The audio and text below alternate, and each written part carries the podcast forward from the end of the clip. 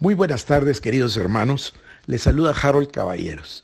Yo me imagino que ahora ya, en esta tarde de sábado, todos tenemos conocimiento de las medidas que, que, tomó la presidencia de la República y de todas estas formas de prevención que adoptó el presidente, que a mí, por cierto, me parecen maravillosas porque lo mejor que se puede es prevenir para no tener mayores consecuencias. Por nuestro lado, la Universidad San Pablo, el Colegio del Shaddai y la Iglesia del Shaddai en primer lugar, desde luego acataremos todas las instrucciones tal y como se expresaron. Número dos, les quiero invitar a que nosotros le clamemos a Dios. Yo voy a leerles a ustedes el Salmo, es clarísimo. Entonces, mañana domingo les invito para que nos sintonicen a través de las redes sociales. No nos vamos a reunir todos en el templo, pero podemos reunirnos y estar en el mismo espíritu. Es importante que acatemos las instrucciones naturales, pero todavía es más importante que estemos en un solo espíritu, orándole a Dios, clamando por nuestro país. Y para ello me voy a permitir usar el Salmo 91 hoy para que nosotros lo proclamemos. Usted donde esté, yo donde esté, tengamos memoria de lo que dice el salmista.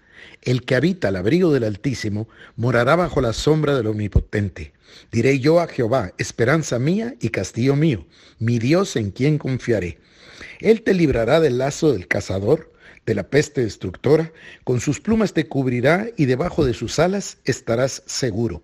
Escudo y adarga es su verdad. No temerás el terror nocturno, ni saeta que vuele de día, ni pestilencia que ande en oscuridad, ni mortandad que en medio del día destruya. Caerán a tu lado mil y diez mil a tu diestra, mas a ti no llegará. Ciertamente con tus ojos mirarás y verás la recompensa de los impíos, porque has puesto a Jehová, que es mi esperanza, al Altísimo, por tu habitación. No te sobrevendrá mal, ni plaga tocará tu morada, pues a sus ángeles mandará cerca de ti que te guarden en todos tus caminos.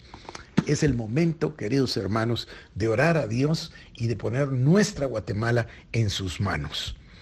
Así que le Repito, mañana domingo no habrá servicio en el templo, acataremos las instrucciones, pero sí habrá servicio a través de nuestras redes sociales para que podamos estar en comunión, para que podamos estar en comunicación y para que podamos juntos compartir la palabra de Dios y la fe que cada uno de nosotros guarda en su corazón.